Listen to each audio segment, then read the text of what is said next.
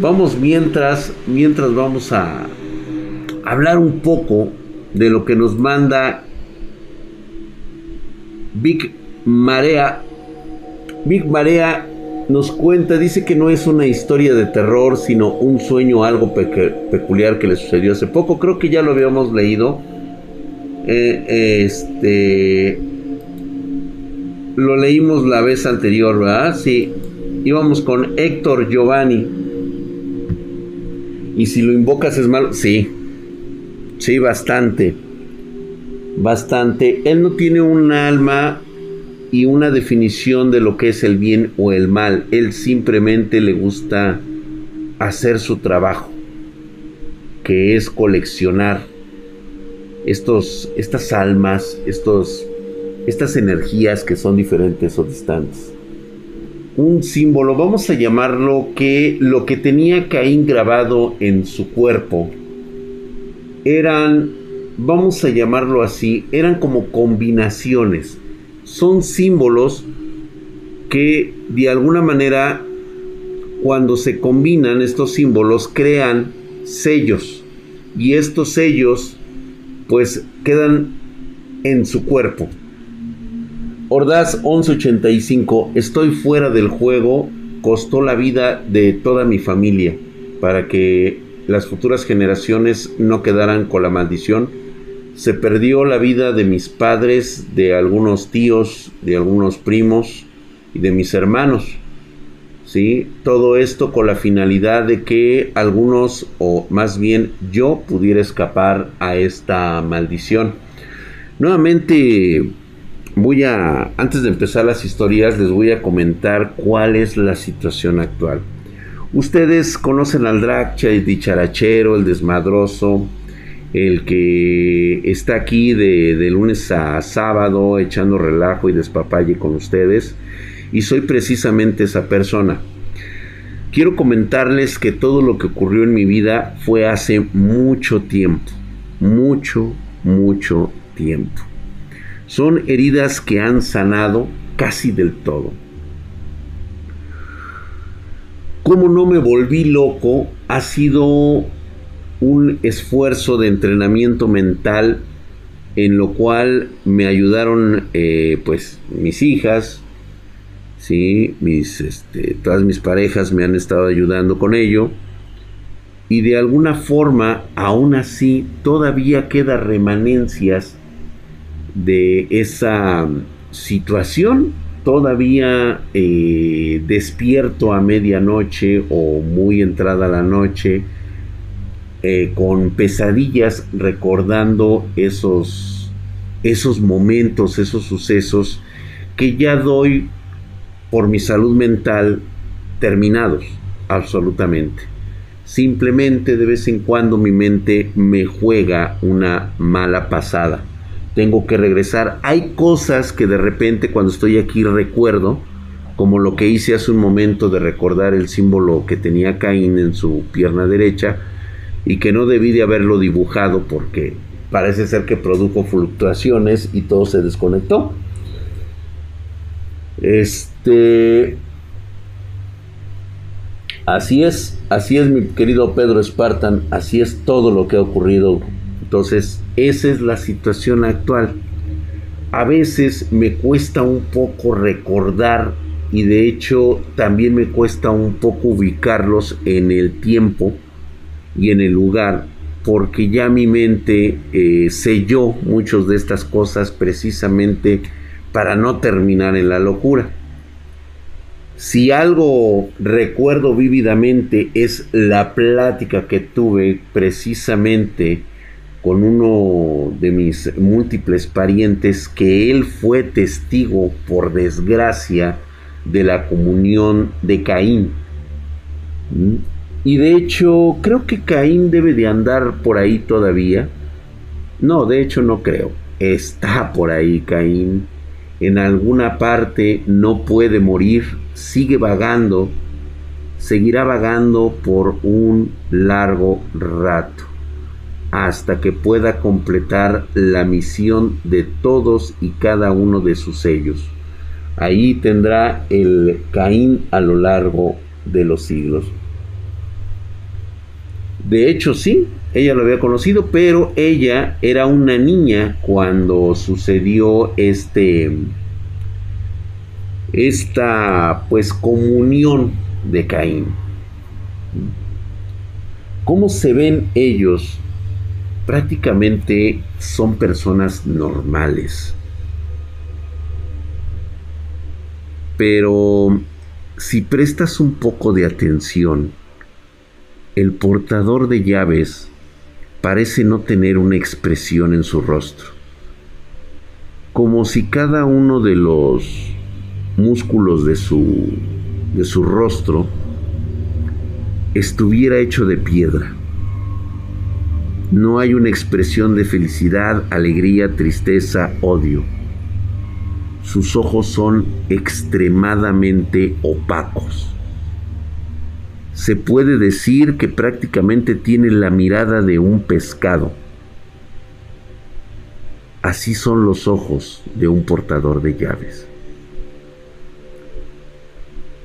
¿Y por qué tienen estos ojos que parecen de pescado? Opacos, redondos, grandes, excesivamente expresivos, porque no tienen alma, no tienen energía propia. Ha sido extirpada a través de un ritual. Ya les explicaré cómo es este ritual. Como mucho Botox. Ándale, Nico Fado. Mm, me parece muy buena tu definición. Son ojos vacíos. No, eh, Danit Rejigov, esto ellos únicamente se ponen este tipo de nombres debido a que por alguna extraña razón del destino así se les conoce.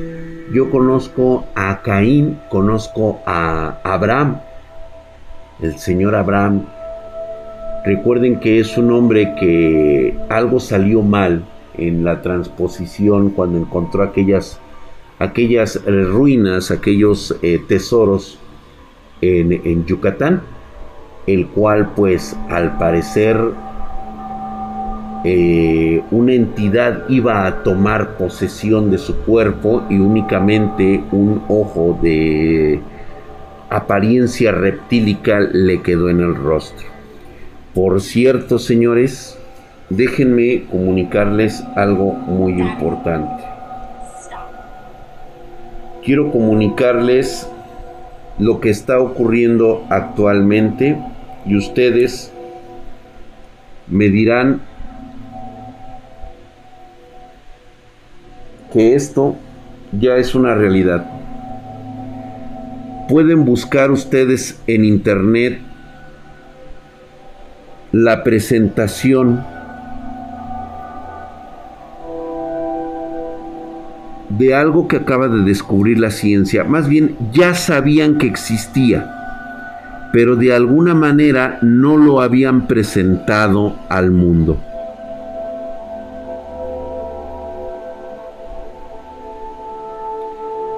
Oficialmente se presenta una nueva especie hermana del Homo sapiens. Se llama Homo longi. Homo longi o el hombre dragón.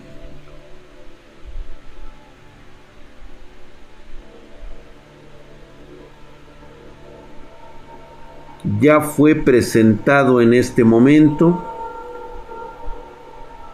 Es el fósil de Arvin, se le llama.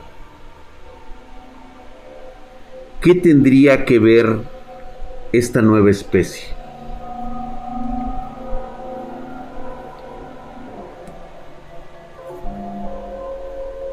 Alteraciones, mutaciones,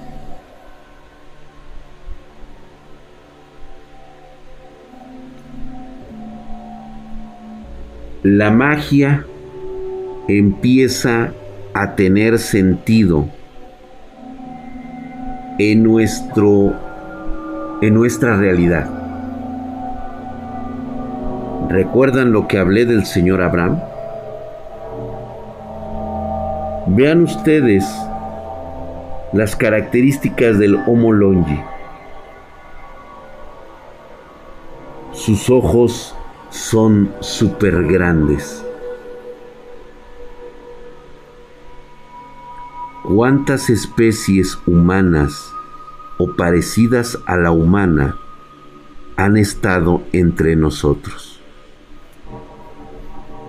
El señor Abraham seguramente está vivo. Deambula por ahí con esta marca que le quedó, con esta parte de esa criatura que todavía le dejó legado un ojo, un ojo en forma de reptiles, un ojo reptiliano, un ojo que no puede ser visto por la gente común. Vamos a empezar y ahorita les describo cómo es este tipo de amaneceres de los portadores de llaves.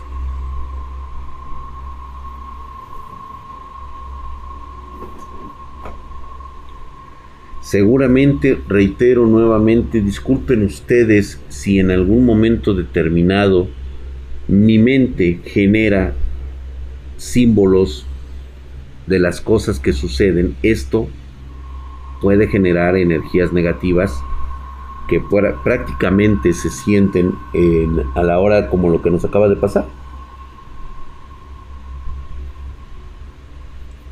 Vete a dormir hermosa, gracias por estar aquí con nosotros. Esperemos que no tengas pesadillas y vayas de la mano del doctor Tenma y de Joe Yabuki con Kirby, también preciosa. Buenas noches, cielo.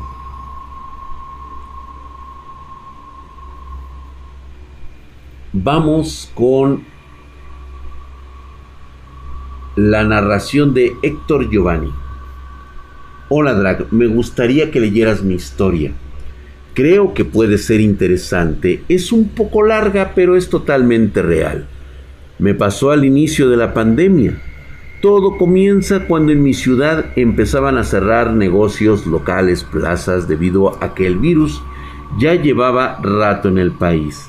En ese entonces a mí me estaba yendo muy mal con el dinero, porque no tenía trabajo estable y me acababan de correr de un restaurante. Después de eso, le pedí a un amigo que si me podía quedar con él mientras se encontraba otro trabajo, y él aceptó. Él rentaba en una casa muy extraña y muy mal hecha. De esas casas que hacen a veces los albañiles, con el piso diferente, paredes extrañas y material que sobra de obras de otras casas. La mitad del techo de la cocina tenía una losa. Tenía una lona. Entonces cuando llovía se filtraba el agua y era un desmadre. Yo ya conocía la casa muy bien porque en muchas ocasiones fui a fiestas y varios amigos rentaron ahí también. Lo interesante aquí es que todas las personas que han vivido ahí han tenido experiencias paranormales, cosas que realmente podrían ser no tan aterradoras, como por ejemplo que se movían los trastes, se ven sombras, tocan las ventanas, las puertas, se se caían también.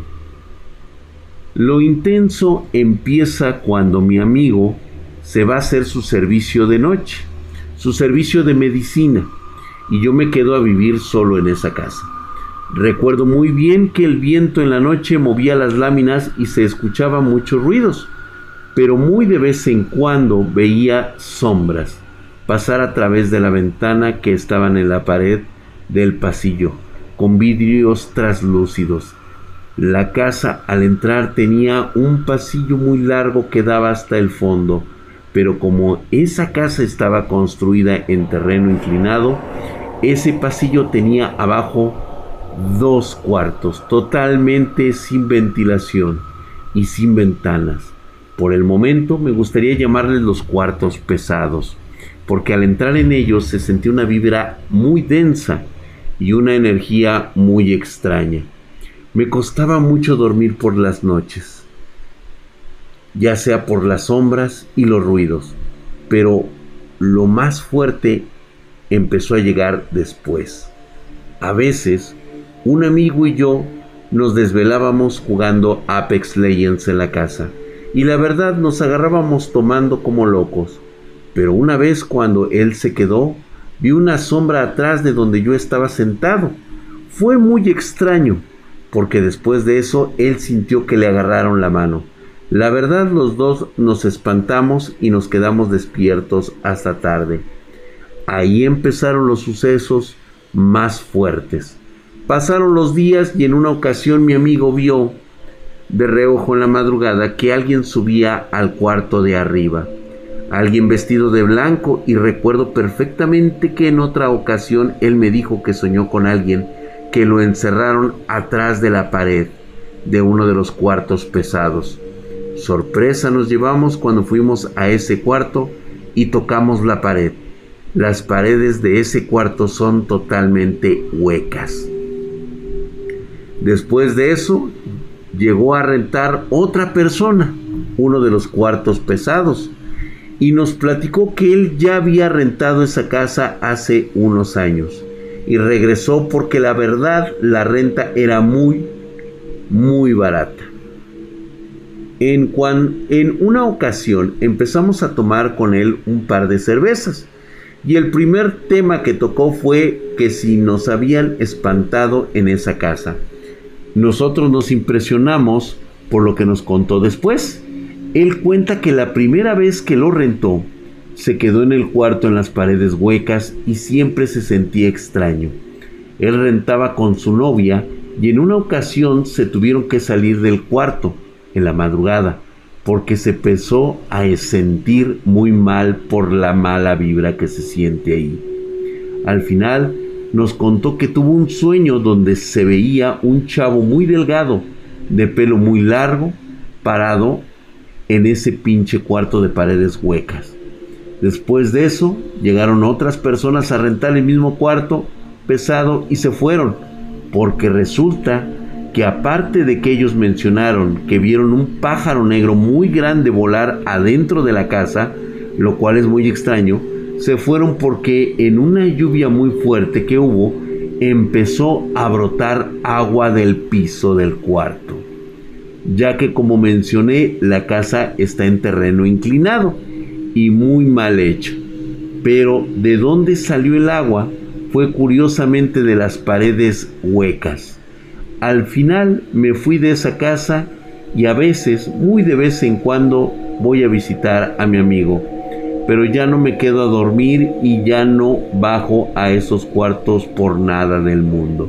Pero las veces que he vuelto a ir, siento como si alguien me observara.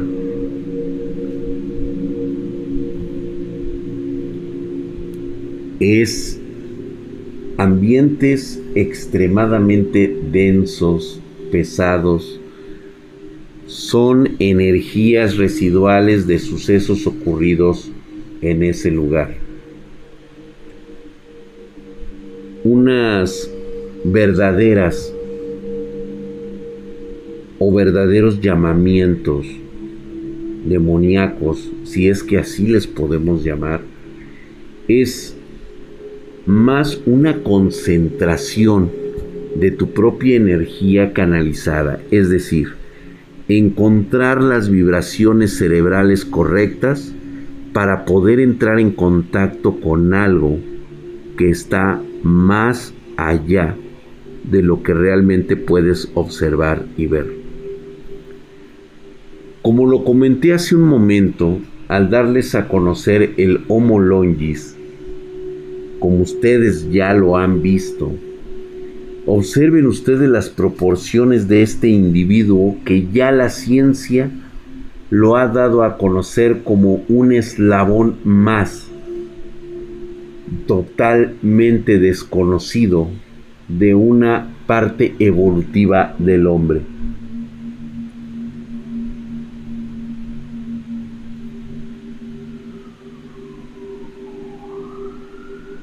Solamente una pregunta que hace Rubén Soria es que si hay alguna manera de que esa energía está liberada o es demasiado para que un objeto lo soporte.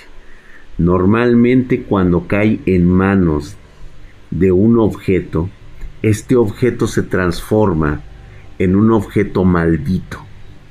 Es un objeto cargado de energías negativas o más que nada energías que existen en él.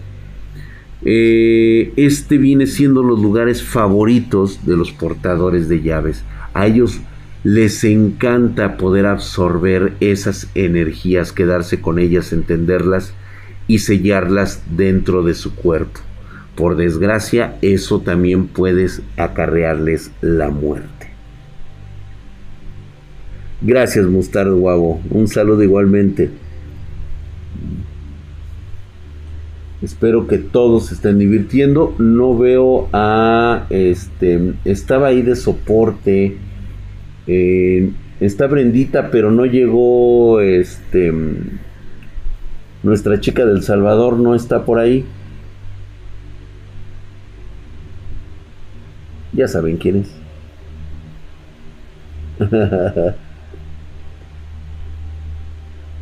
no parece que esté emparentado con él. Jenny no está, ¿verdad? Si es lo que veo, ¿qué pasó?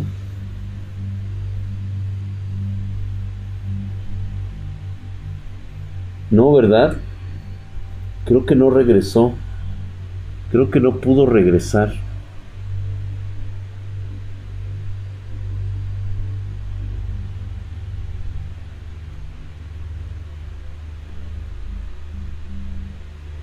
Sí, yo creo que sí voy a tener que darle... A ver, misterio anónimo, manifiéstate. Acá está el misterio anónimo.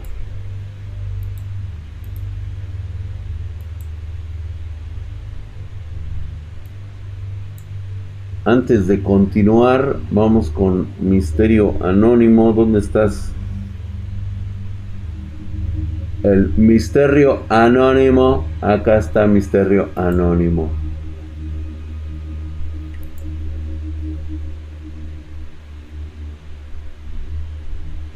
Ya lo tenemos, ya lo tenemos, ahí está. Tiene los poderes del universo.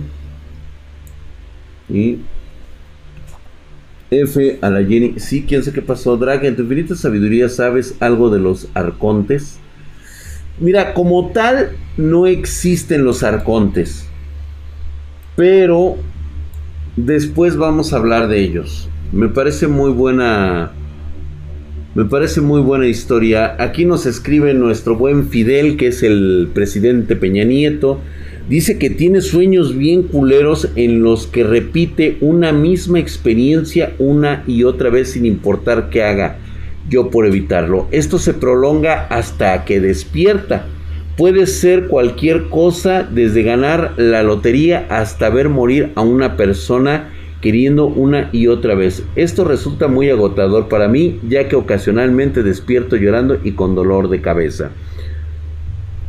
Pues mira, me gustaría decirte que estarías loco, que tienes un problema mental, pero también creo firmemente que lo que tú haces es conectarte con diferentes realidades y estar pasando y reviviendo lo mismo en cada una de ellas. Recuerda que las realidades prácticamente son infinitas.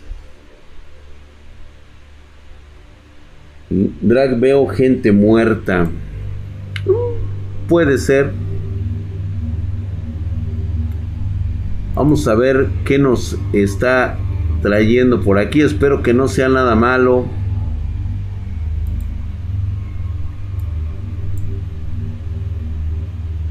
Ah, mira, nos están este, mandando un este. Un video de vigilancia. Vamos a ver. No nos dice absolutamente nada. Parece ser esa luz que se mueve. Yo he visto estos orbs De hecho, aquí en el búnker han aparecido estos orbs. Los hemos visto ya muy seguido.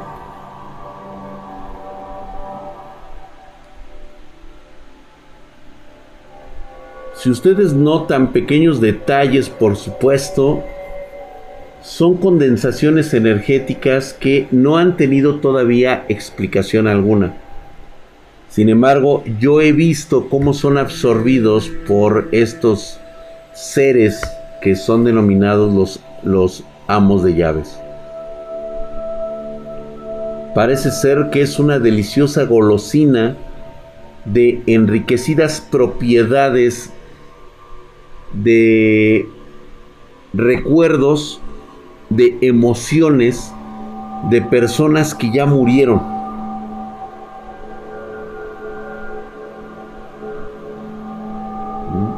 Esto es de personas que ya fallecieron y dejaron un contenido energético que se condensa. Me platicaba Caín que es algo que le gusta mucho porque tiene un sabor que experimenta lo que una persona cuando muere deja.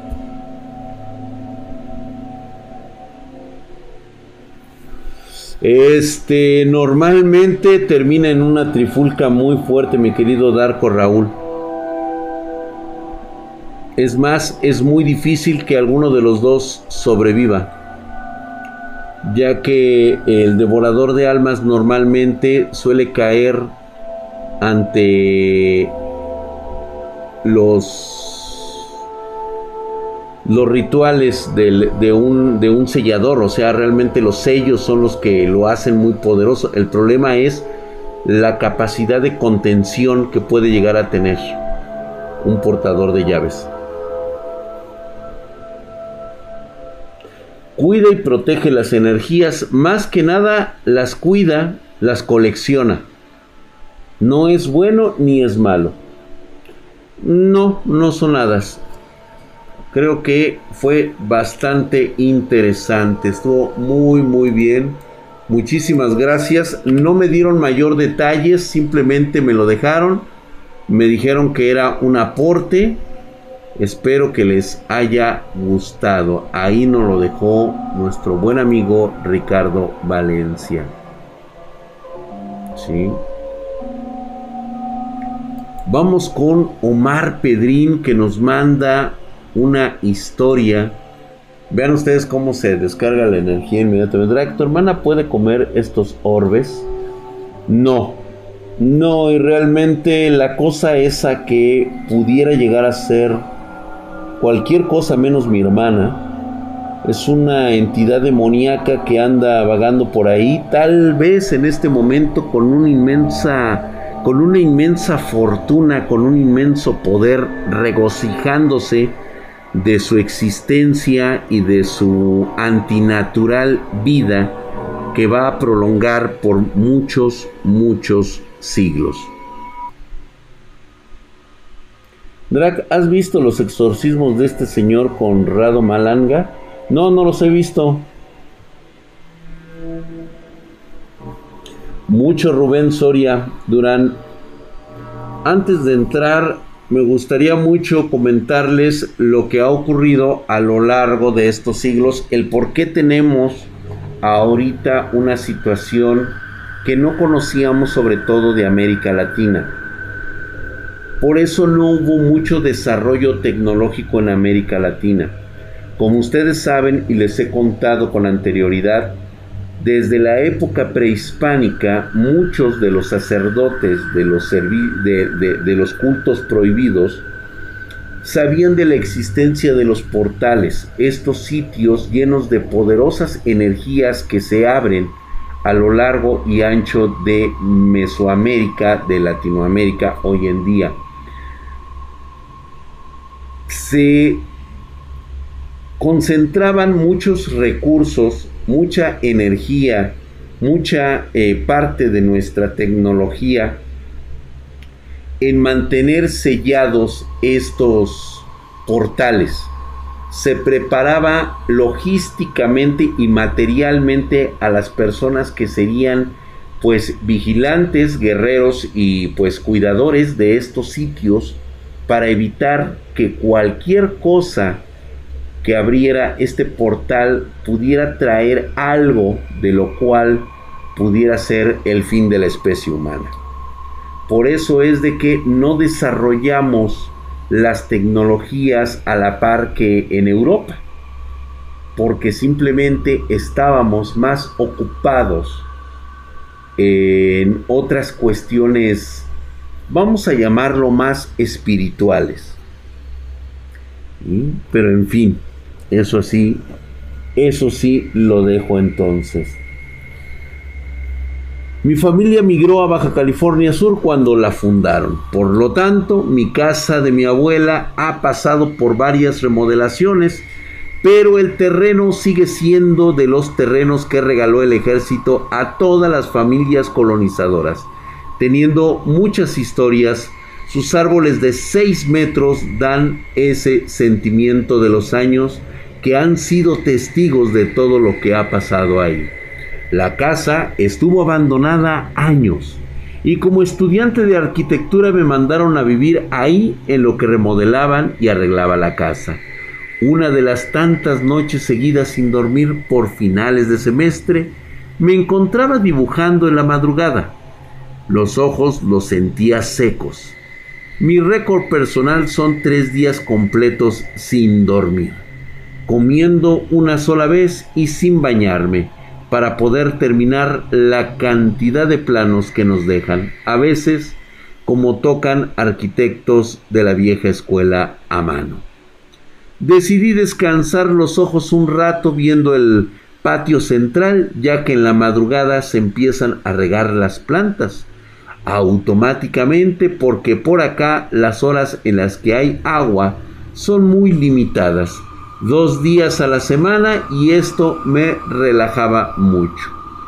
Yo estaba viviendo en la parte trasera del terreno y enfrente está la casa principal. Viendo por la ventana noté algo raro, una luz tenue en la parte de la cocina de la casa de enfrente y pensé que alguien tal vez se había metido algún ratero pero no entendía lo que estaba viendo, ya que la luz atravesaba la pared de por lo que yo no entendía qué era lo que yo estaba viendo a través de esa ventana, donde no había ninguna, ningún tipo de eh, abertura para que pasara. Vi a una mujer con un sedoso pelo negro largo y un camisón blanco caminar suavemente de lado a lado miré mi teléfono para tomar una foto y dije, cuando vuelva la mirada, ya no habrá nada como siempre pasa en las historias. Pero no, todo seguía pasando tanto la luz como la mujer que atravesaban las paredes desvaneciéndolas. Miré de nuevo el celular repitiendo esto está pasando una y otra vez. El celular marcaba las 3.20 am durante alrededor de 13 minutos. Lo vi todo y mi reacción fue sorpresa y maravilla. Ya había escuchado historias de que mi abuela se sentaba por las noches en las camas de mis hermanas cuando vivíamos ahí de niños. Mi abuela murió cuando mi papá tenía 11 años con ella. Nunca nos conoció, así que elevé un pensamiento a la abuela, soy tu nieto. Gracias, siempre quise conocerte. Pues muchas gracias, mi querido Omar, pero me quedaste a deber la cámara fotográfica, la cámara que me decía que tú tenías, que tú tenías algo que mostrarnos. Más de dos días sin dormir puede tener alucinaciones. Totalmente de acuerdo, de totalmente. Al parecer, él cree que es su abuela la que ha hecho. Dice, dice Wilfried, dice advertencia, contenido sensible, soñé que viajaba en un autobús, suelo tener esa clase de sueños, llegaba a mi pueblo, cuando bajo todo normal y me dirijo a mi casa. En eso volteo hacia el suelo y lo veo. Veo toda la acera llena de marcas de tiza con forma de cuerpos humanos, como marcan los forenses, y una sensación de terror me invade. En mi mente grito, todos están muertos. Me agité como nunca y no recuerdo más. Gracias si me leíste. Wilfrid, por supuesto que sí. Muchísimas gracias a la banda espartana en este momento. Gracias a Mark Krauss que dice, me deja sus 25 Bob Esponja me dice, Drac, ¿qué crees que haya pasado con los objetos de la familia Warren? ¿Y estos demonios habrán sobrevivido a las catástrofes del planeta como dices tú? Seguramente. Ahorita lo platicamos posteriormente. García, García, gracias por esos 8 dólares, mi hermano. Te lo agradezco mucho, mi Drac. Es verdad, las personas que tienen el don nunca cobran. Eso yo le dije a un amigo, pero nunca me creo, nunca me creyó hasta que le pasó a él y se sorprendió. Y muchas gracias, mi querido negro, gracias por esa suscripción de Dark Low 11 meses, hijo de toda tu putisísima madre, estás mamadísimo. Muchas gracias por esa suscripción, mi querido Dark Low, se te agradece, estás Herculio y mamadesco como el drag. Gracias por estar aquí. Muy buenas noches a toda la banda espartana que ha estado en este momento al pendiente. Recuerden que la oscuridad es una parte esencial, es un concepto energético. La oscuridad no es otra cosa que la ausencia de la luz. Por sí misma es el estado natural del universo. La oscuridad. Muy poco y de hecho muy pocas personas, muy pocos seres vivos viven en la luz.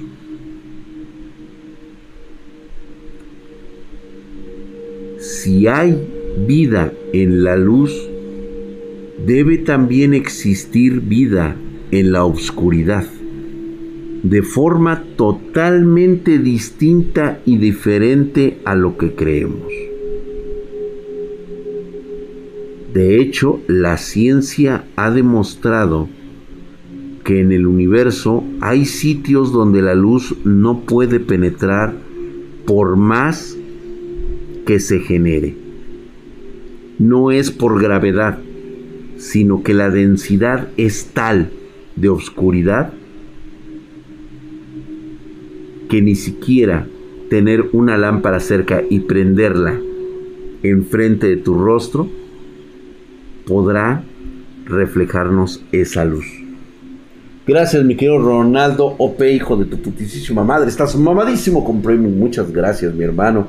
Marcoin, gracias, mi hermano, por haberte suscrito. Nombres están suscribiendo. Muchas gracias de veras a todos ustedes que están con Prime. Ve nada más mamadísimos, cabrón.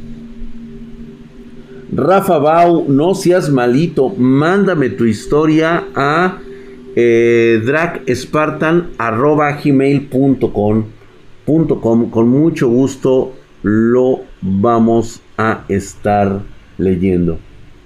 ¿Y cómo se puede ver algo en la luz? No se ve nada.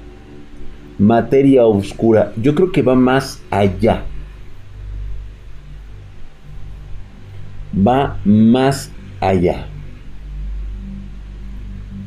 voy a contarles una historia más antes de irnos y terminar esta historia sobre un ritual pocas veces visto. Yo no sé si realmente me contó todo. Recuerdo que fue el llamado tío Mado. Mado es su nombre. Ese es el nombre de este, vamos a llamarlo así, purgado, purgado de todo mal. Alan Venancio nos dice, ¿qué tal Drac? Te saludo en esta ocasión y por primera vez te envío una historia referente a mi persona para compartir contigo y toda la comunidad espartana. Dando el contexto necesario, prosigo con la historia. Nos remontamos al año 2010 aproximadamente. Provengo de una familia con un tanto o mucho fracturada en, e, en, en ese tiempo. Soy el mayor de tres medios hermanos. Como cabeza de los hijos padecí y sufrí mucho el matrimonio de mi madre y que en ese tiempo mi padrastro la relación siempre estuvo llena de altas y bajas. Al ser dos personas que sufrían de alcoholismo, imaginarás que parte del día a día eran peleas y demás cosas de las cuales ya no son importantes recordar. Pero este día me centro en esta anécdota. La familia de mi padrastro, en cierta parte, nunca aceptó la relación con mi madre, o al menos se hicieron un poco más a la idea de tolerarlo. Un día sábado ellos salieron y como el mayor, yo corría con la responsabilidad de mis hermanos más pequeños. Me dieron dinero para comprarles algo de cenar y obviamente tenerlos a mi cuidado y que nada nos pasara. Pasamos la tarde y parte de la noche hasta la madrugada jugando con nuestras PlayStation 1. Al ser ellos, como yo había mencionado, alcohólicos, llegaron de madrugada y nos atormentan, como ya era su costumbre y por ende en muchas ocasiones. Pero esta vez fue diferente. Comenzaron los golpes y las peleas de las cuales ya estaba acostumbrado al menos yo, pero mis hermanos no se hirieron y comenzaron a ir aún más al extremo de lo cotidiano. Es aquí cuando comienza, si lo vemos de una manera, lo sobrenatural. Mi madre comenzó a cambiar de voz y a manifestar una fuerza sobrehumana, argumentando que un hombre diferente al que ella la está poseyendo, advirtiendo y amenazando a, a todos nosotros, tanto de su pareja como a mí y a mis hermanos, expresando y amenazando con que destruiría nuestra familia. Era un ente con el nombre Ángel. Nunca supimos quién o por qué hicieron ese trabajo o por qué se manifestó esta entidad. Pienso que siempre hemos sido una familia con mucha energía espiritual, ya que a partir de ese suceso toda esta familia comenzó a desprenderse y desmoronarse a pedazos. Por mi parte, huí de casa y, comenzó y comencé a trabajar a muy temprana edad. Comencé con vicios y descontrol en mi vida. Sufrí depresiones que por, por un poco me llevaron a terminar con mi vida. Gracias a todas esas experiencias comencé a adentrarme en el mundo del oculto y he investigado acerca de muchas religiones y culturas dedicadas al manejo de energías, en las cuales la mayoría me hacía la observación de que el linaje del que provenía tenía un plano astral muy alto o que podía llegar a manejar energías, llegando y formándose actualmente en un culto africano, en el cual solo uso mis dones o mi energía para ayudar a las personas. Aclaro, sigo conociendo y estudiando para llegar a ser y entender más el universo de las energías Puedo decir que en ti encontré una persona y guía espiritual en cuanto a culto o a la religión de los Wiccas comprendo y entiendo que hay muchas cosas que aún no entiendo a pesar de practicar con las energías. Me inquieta y sigo bastante fiel tus historias, Draxito bebé mamadísimo. Eres como un profesor de las artes obscuras. Me despido de ti y agradezco que compartas algo tan privado como las historias que nos cuentas a lo largo de la semana y los meses en los streams. Pronto enviaré un segundo correo con algunas de otras de mis vivencias que probablemente no son muy fuertes, pero quisiera saber tu opinión de ellas. Muchísimas gracias mi hermano, fue todo un placer. Gracias, claro que sí, aquí estaremos, aquí estaremos mi querido Alan Menancio. Algo como lo que dijo es muy cierto Ojo, es muy peligroso manejar energías. Pueden llevarnos a la locura porque no sabemos de quién son estas energías. Lo que le pudo haber pasado a su mamá de este muchacho es que muy seguramente estuvo en un momento de debilidad en la cual su mente fue poseída por algo que pasaba por ahí o que ya estaba presente en algunos de las personas que estuvieron ahí. Todo fue una cuestión de que alguien tenía que bajar la guardia y en ese momento puede llegar la posesión.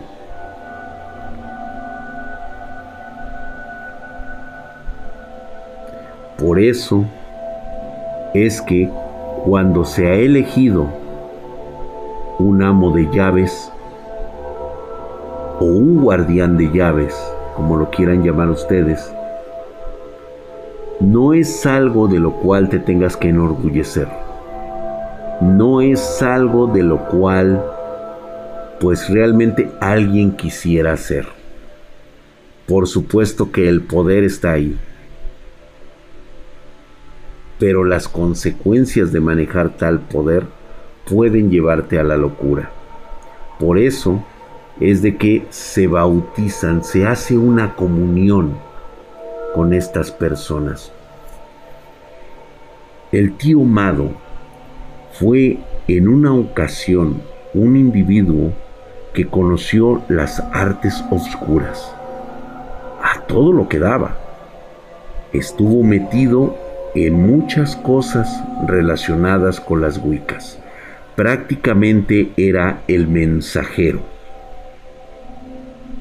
eso significa que toda la familia Wicca le tenía mucho, mucho respeto.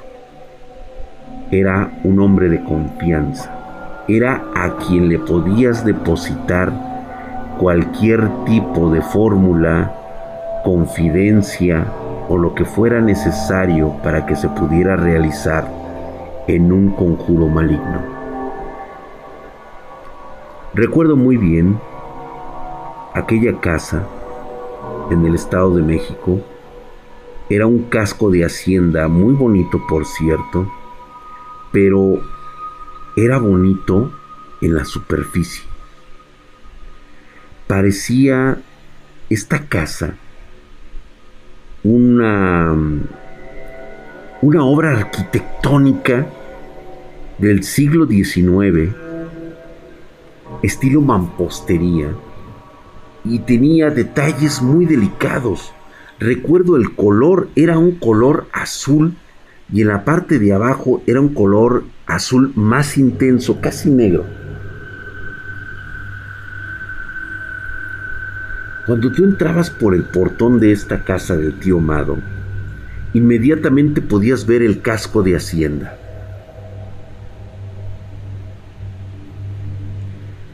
Bellísimo lugar muy hermoso por dentro.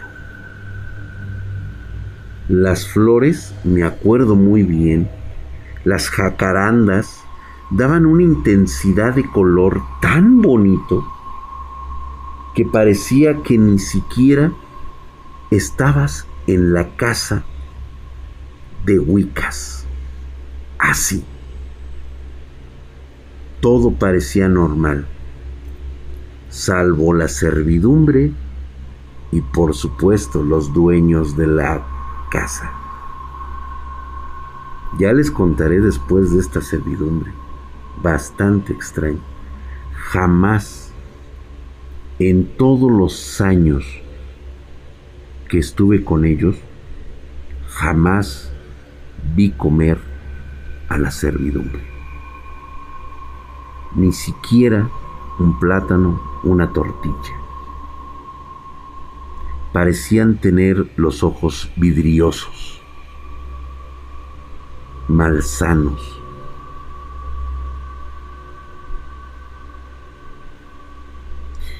Y no parecían tener expresiones propias de ellos. Muy extraño.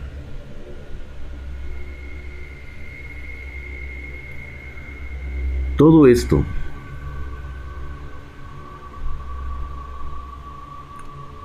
era el preámbulo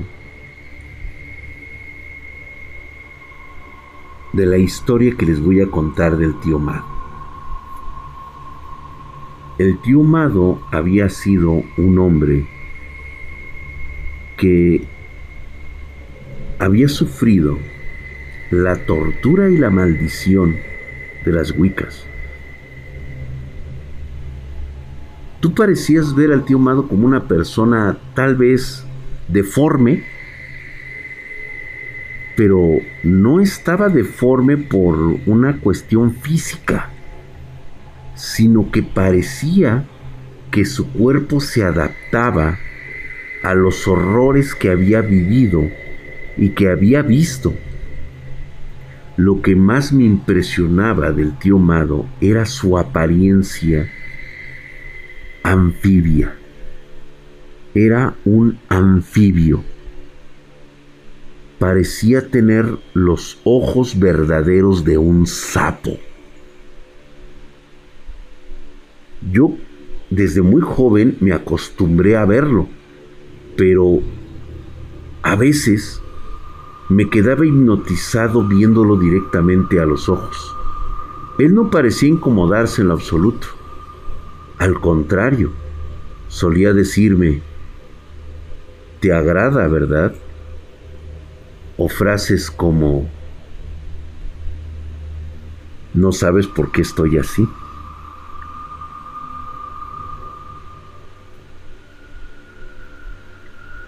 Un día, ya estando un poco mayor, me platica la historia de Caín que acababa yo de conocer.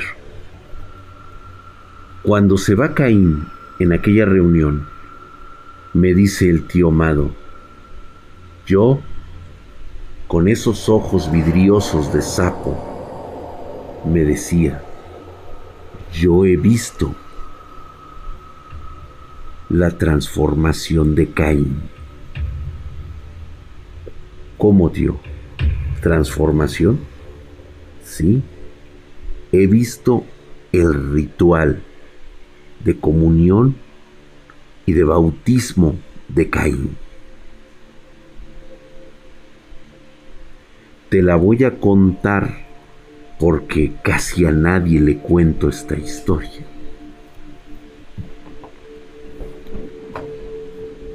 Cuando él era joven y servía a las a las Wiccas, sufrió casi casi de una pérdida de su propio espíritu, de su propia energía, de su propia alma, traicionado por las mismas Wiccas.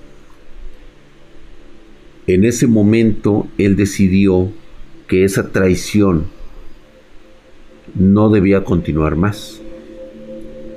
Así que prácticamente se puso en contra de esta sociedad maldita de religión prohibida, que es más que nada es un concepto de reunión de personas. Él dice que desconoce los orígenes del joven Caín, que cuando él llegó, él llegó con una túnica blanca y se hospedó en un lugar donde estaban reunidos disidentes por parte de la familia. Estos disidentes, como les he denominado que fue la guerra civil de mi familia, se dividió en dos bandos. Los que querían que esto terminara y los que querían tener mayor poder a pesar de los sacrificios que se hacían. Para poderlo lograr y tener una balanza relacionada con nosotros, se necesitaba que alguien fuera un guardián de llaves, es decir, un anfitrión, un árbitro que menguara las fuerzas y las energías que ahí se liberaban, buenas o malignas. Se escoge a este joven que dicen que es de la familia. Yo la verdad nunca lo asocié y de hecho jamás me dijeron y el mismo Caín nunca me lo dijo porque era prácticamente imposible socializar con él. Todo lo que he platicado, mi querido Nimerus, esa es la guerra civil, todo es todo lo que les he platicado. ¿Sí? Cómo me protegieron algunos, cómo, cómo se sacrificaron algunos otros, ¿sí? Este, quiénes fueron los que me proporcionaron, gracias a sus conocimientos, mis protecciones, como el símbolo de Karina. Ahorita te cuento esa parte, porque él era muy joven en aquel entonces.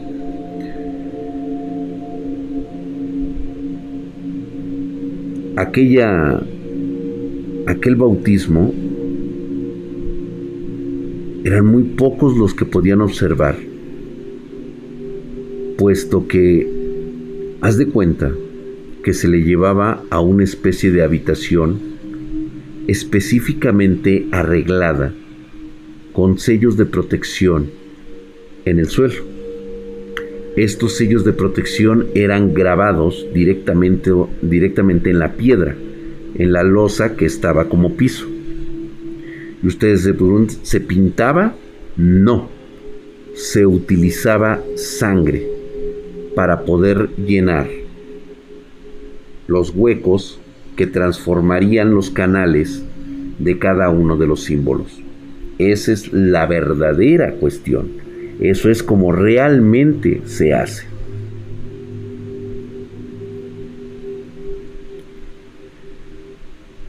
La sangre nunca se aclaró si era de animales o era de seres humanos. Simplemente se decía que eran sangre. Cuando se hacen estos símbolos, el individuo debe de estar desnudo en medio de este lugar prácticamente es una crucifixión. Se le toman sus manos y son sujetas mientras es clavado en una especie de cruz. No tiene nada que ver con la religión cristiana, simplemente es un método que ha existido durante siglos, desde antes de la cristiandad. La cuestión aquí no era quién lo crucificaba, sino los encargados de bautizarlo.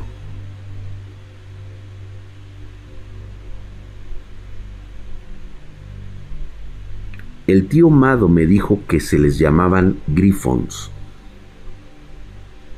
No sé si tenga algo que ver con los grifos, no lo sé, pero el grifón me decía que eran como los hijos loquitos, los hijos bastardos, los hijos de una relación incestuosa entre hermano y hermana de la sangre Wicca. ¿Cómo sabías que eran producto de una relación incestuosa? La increíble deformidad de sus cuerpos. Imagínate un cuerpo humano que como una paleta de mango vaya referencia, vaya este ejemplo, es chupado de la parte de aquí hacia arriba de la cabeza y toda su cabeza queda totalmente doblada, totalmente aplastada, ¿sí? Y es una escena dantesca. Dicen que son abominaciones de la naturaleza. Pero es precisamente esta abominación lo que los hace especiales. Los carga de una energía única. Por lo tanto, son los mejores para realizar este ritual.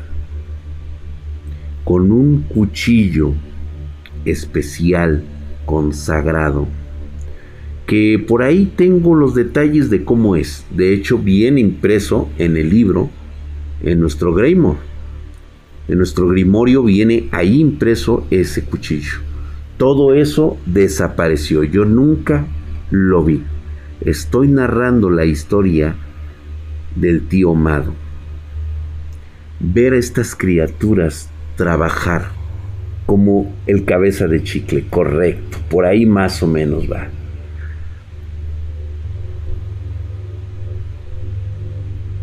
Preparaban, no fue detallista al decirme qué es lo que habían preparado en una especie como de urna. Prepararon una especie como de brebaje o llámalo tú lo que sea, que era extremadamente brillante, pero de color negro. Era un brillo negro. Vaya cosa, ¿eh? o sea, bastante, bastante loco. Era un brillo negro el cual uno de ellos lo acercaba mientras Caín estaba prácticamente eh, consciente, ¿sí? Y trabajando con una habilidad única, le cortan el vientre.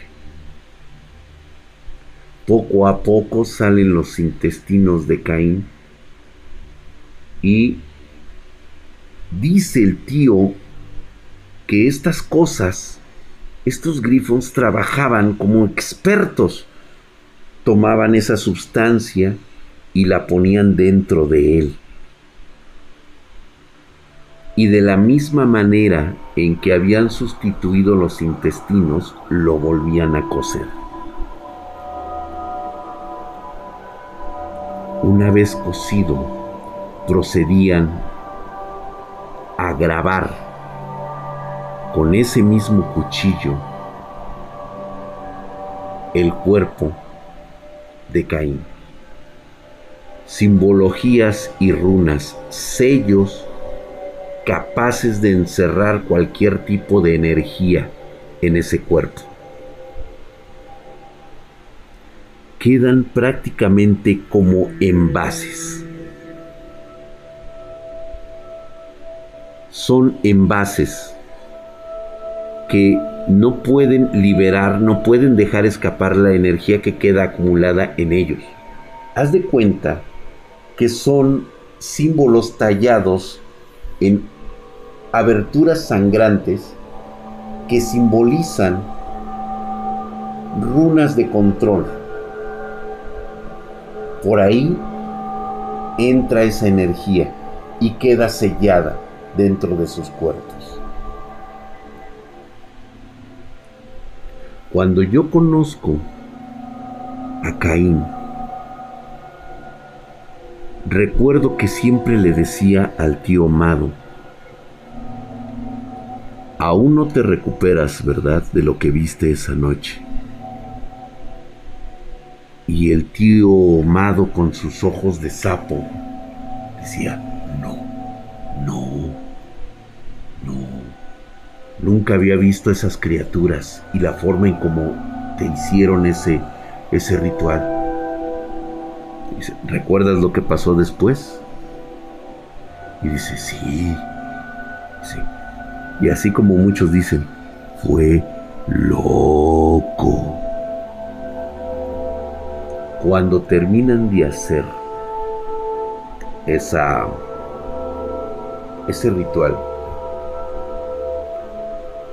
Caín despierta y según me contaba mi tío, dice que sus ojos eran totalmente opacos, como si estuviera ciego, y que lanzó un grito que parecía provenir de las profundidades del infierno. Y cuando lanza ese grito, cantidades impresionantes de insectos empiezan a salir de su boca. Lo que parecen insectos, moscas, eh, un chingo de madres empiezan a salir, como si eran, como si fueran las cosas que venían en, la materia negra que le metieron en el estómago, eso es lo que empiezan a salir. Mi madre me contó que lo que había pasado en esa ocasión es cuando tu propia energía es liberada.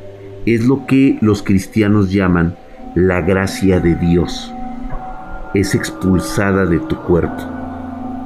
Ya no tienes, eh, por así decirlo, en el mundo cristiano, ya no tienes el favor de Dios.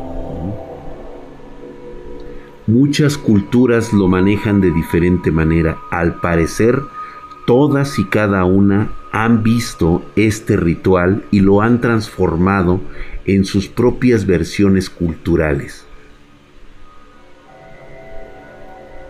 Lo que a mí me impresionaba era ver a Caín como una persona normal y jamás creerías que era una persona que prácticamente podía hacer cualquier cosa sin remordimiento alguno.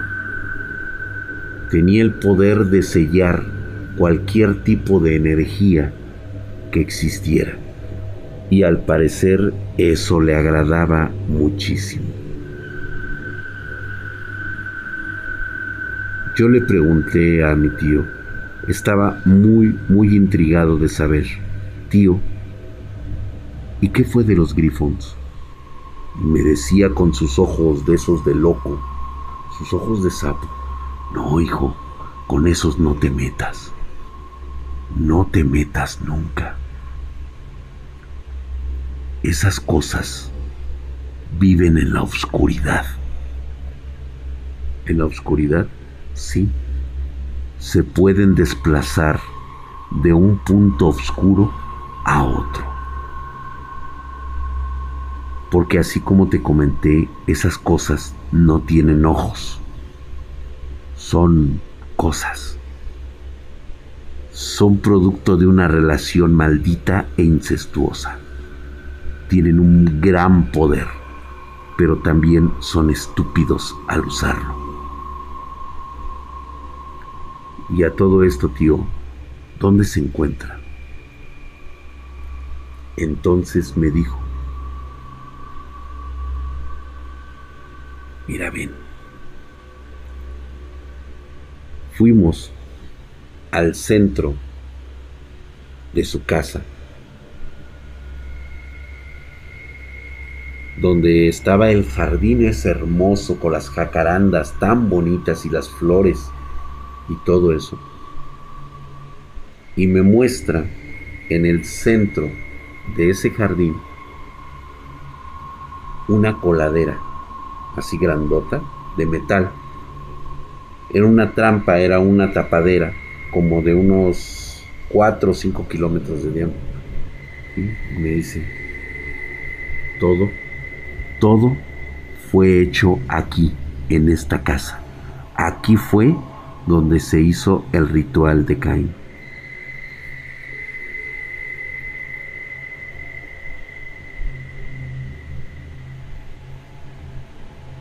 No dije nada. Ni siquiera le pedí que abriera ese lugar.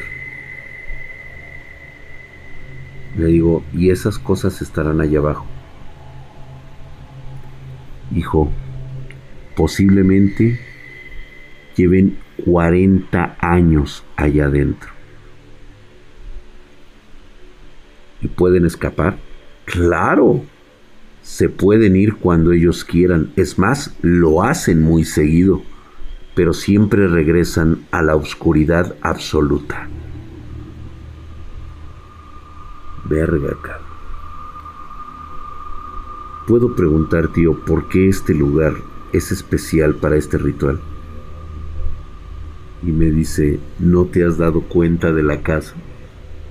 Todas las casas de la familia son casi idénticas. Y le digo, sí, pero esta, esta se me hace muy extraña, muy rara. Y como pinche viejito loco, güey. Me dice, ven, ven, ven, ven. Esto es lo mejor que te voy a enseñar. Güey, estaba yo entrado, cagado de miedo, güey. Cagado. Estaba yo zurrado en miedo, güey. Me llevó a esa estancia tan bonita que les platiqué. Mármol blanco esculpido en la parte de abajo. Brilloso. Toda la entrada estaba con madera de caoba pulida. O sea, mi tío vivía de puta madre, güey. La verdad es de que nosotros en la familia, o sea, los que decidimos no apegarnos a esas cosas, vivimos, o sea, totalmente empobrecidos, güey. Empobrecidos. Pero este lado de la familia tenía mucho poder y mucho dinero, Pero mucho. Pero todo siempre creí que era una ilusión. Y vaya que lo era. Llegamos a ese lugar, a esa estancia. Todo era blanco, ¿cómo lo recuerdo? Me acuerdo que los filones, los filones que, que, enarbolaban como tipo de la iglesia, así los pilares, ¿sí? que formaban los arcos así bien bonitos que estaban así para dar al jardín, todos eran blanco con color dorado y rojo. Qué bonito se veía, pero el, el color dorado no era color dorado, era filón de oro. O sea, era la hoja delgadita de oro que se pega como en las iglesias, güey. Así, hermosísimo. Y me lleva a un lugar donde estaba un medallón pegado a la pared. Así. Era justamente el símbolo contrario de la protección. Era el símbolo que atraía la energía negativa de todas las personas que entraban a ese lugar.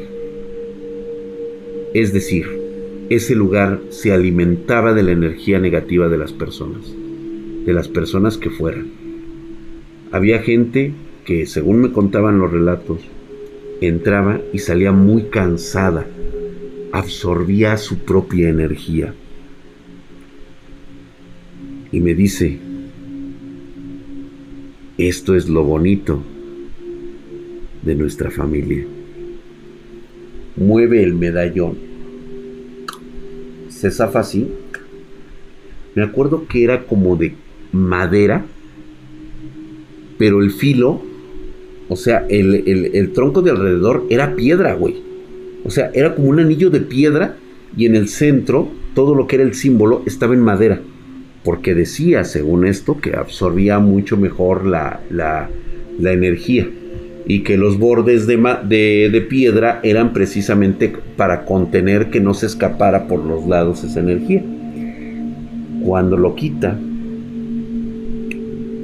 haz de cuenta que toda la pared estaba repellada en un hermoso mármol, cabrón, así precioso. Pero justamente cuando quita esa tapa, güey, la parte de adentro de lo que estaba rellena las paredes era como gelatina burbujeante de un rojo bien fuerte y bien apestoso, Haz de cuenta, para que ustedes tengan una idea de qué les estoy hablando, hagan de cuenta que era el aislante, el aislante de la casa. Por afuera, por ambos lados, tenía un hermoso acabado en mármol y en piedra. Pero lo que había en medio de ese mármol y esa piedra eran cantidades excesivas de esa gelatina asquerosa que nunca me dijeron que era. Y cuando pregunté a mi mamá, ella me dijo, hijo, hay cosas que es bueno que no sepas. No te hagas una idea, solo déjalo pasar. A veces ser ignorante te va a ahorrar muchas horas de sueño. No lo pienses, porque tú sabes lo que es.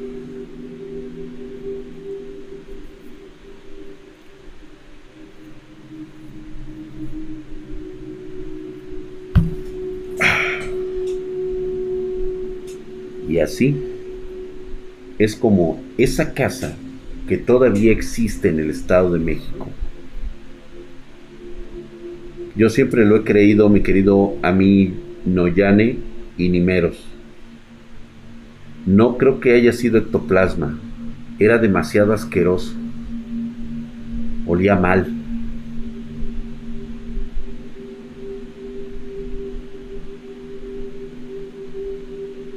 Pues para mí que era una casa hecha de restos humanos o de restos demoníacos, tal vez. Squad Dragon, la casa es, es, no era, es un ente viviente. Es correcto. Todavía está esa casa ahí.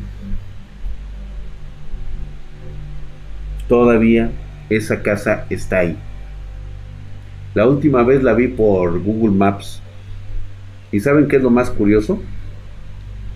Que el área donde está está muy borrosa. Le bajaron muchísimo la, la calidad.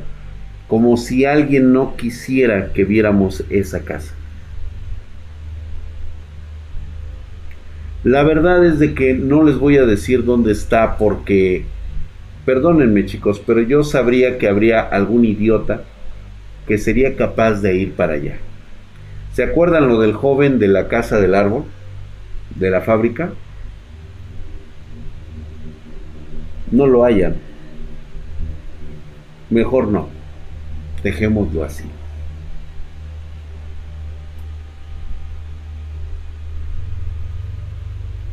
Game Over Nesu. No creo que pase nada distinto a lo que ya es es una energía que traspasa el tiempo, el espacio y las cosas que están ahí. Es como una cápsula, es una burbuja del espacio-tiempo. No importa que la tires, no importa que la quemes. Toda energía maldita y maligna continúa ahí. Gracias, mi querido Alan Benamsky, por otros 100 pesos. Por último, como preludio de mi historia drag, yo también sufro de ese tipo de ataques como el que mencioné en la historia de mi mamá. Alcanzar ciertos niveles de alcohol y adquiero fuerza y voz hueca. Eh, ten mucho cuidado, mi querido Alan Belowski. Habrá que este, relajarnos un poquito. Un poquito, mi querido Alan Belowski. Existe energía divina. Sí, tal vez sí, yo nunca la he visto. Gracias, mi querido negro, por darme el nombre de El Jeron 36, hijo de su putísima madre, mamadísimo. Gracias por esa suscripción. Gracias a toda la bandita espartana. Hoy estuvo bastante denso, bastante pesado. Les agradezco a todos ustedes que hayan tenido paciencia para haber estado esta noche de terror aquí conmigo haber estado todos juntos, haber escuchado una de nuestras historias de terror, pues que les gusten a todos ustedes. Y espero, más bien no son historias, son anécdotas. A veces me gustaría que simplemente hubieran sido algo, alguna creación de mi, de mi mente. A veces todavía me toco el corazón porque siento que se me, se me acelera cuando recuerdo esas cosas horribles de esos sitios a los cuales nunca pienso regresar. Nunca pienso regresar.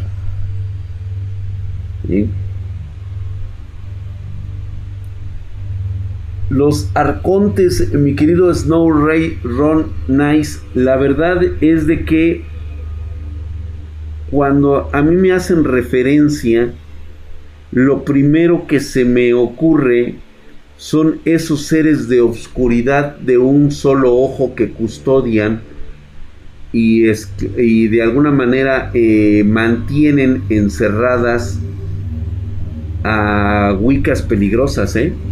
Wiccas que han perdido la cabeza y están locas, que su poder lo pueden prácticamente utilizar en cualquier situación y eso no lo van a permitir. El arconte es eso precisamente, un ser, no sé qué sea, demoníaco, es un ser este que es como un ejecutor, es un es como un cuidador de una celda, es un ente guardián. Sí, creo que sí lo puedo definir así. Pásenlo ustedes, muy buenas noches, gracias por haber estado en estas noches de terror. Los espero el día de mañana, 5.30 pm, horario de la Ciudad de México. Muchas gracias a toda la banda espartana. Pásensela bonito y nos vemos en otra historia de terror los viernes, aquí, 9.30 pm, horario de la Ciudad de México. Descansen, vayan a dormir. Recuerden que dejen un pequeño espacio para la luz. No duerman en la completa oscuridad. No lo sé. No me gustaría que los visitaran estas cosas llamadas grifons.